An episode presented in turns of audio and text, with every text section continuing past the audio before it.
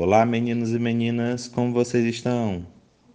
Aqui é o Betão, um novo membro da Brinquedoteca. Prazer em conhecer vocês e hoje vamos falar sobre a visão dos céus de alguns povos indígenas. Os céus sempre serviram à humanidade como guias para plantio, pesca, coleta e muito mais. Ao observá-lo, observavam o sol, a lua, as estrelas e tudo mais que nele existe. Um exemplo dessas observações foi a criação das constelações. Vocês devem conhecer algumas, como as doze constelações do zodíaco, que servem de signos.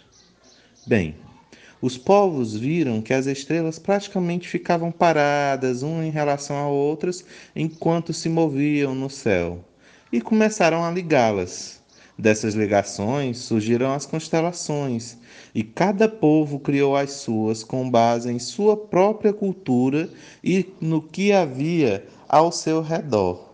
Nossos ancestrais, os povos indígenas que viviam no Brasil antes de todos os outros povos, não foram diferentes. Eles criaram suas próprias constelações e uma parte significativa destes, se não todos, acreditavam que o céu e a terra eram interligados, e tudo o que se achasse na terra se acharia no céu. A constelação da onça, do colibri, da anta do norte, do homem velho, do cervo, da ema e muitas outras foram criadas nessa crença que o céu e a terra eram interligados. Quatro dessas constelações eram usadas por alguns povos indígenas como forma de dividir o ano: a ema, o homem velho, a anta do norte e o viado. Hoje vamos ver uma delas, a da ema. A ema guiranandu, em Guarani, é uma ave brasileira muito parecida com um avestruz, um pouco menor. Sua constelação surge completamente ao leste, na segunda quinzena de junho, indicando o início do inverno para os indígenas do sul e o início da estação seca para os indígenas do norte do Brasil, que a utilizam.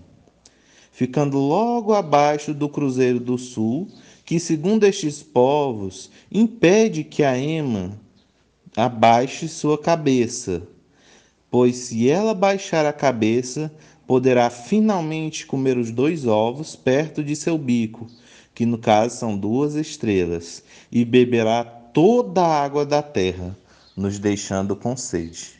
Você consegue imaginar o tamanho dessa ema para ela conseguir beber tanto?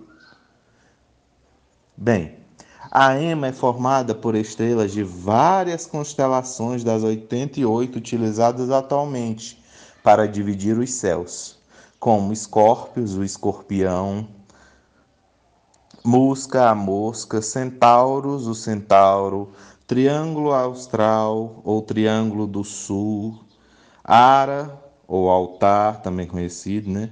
Telescópio, o telescópio, Lupus, o lobo, Circinos, o compasso, dentre outras.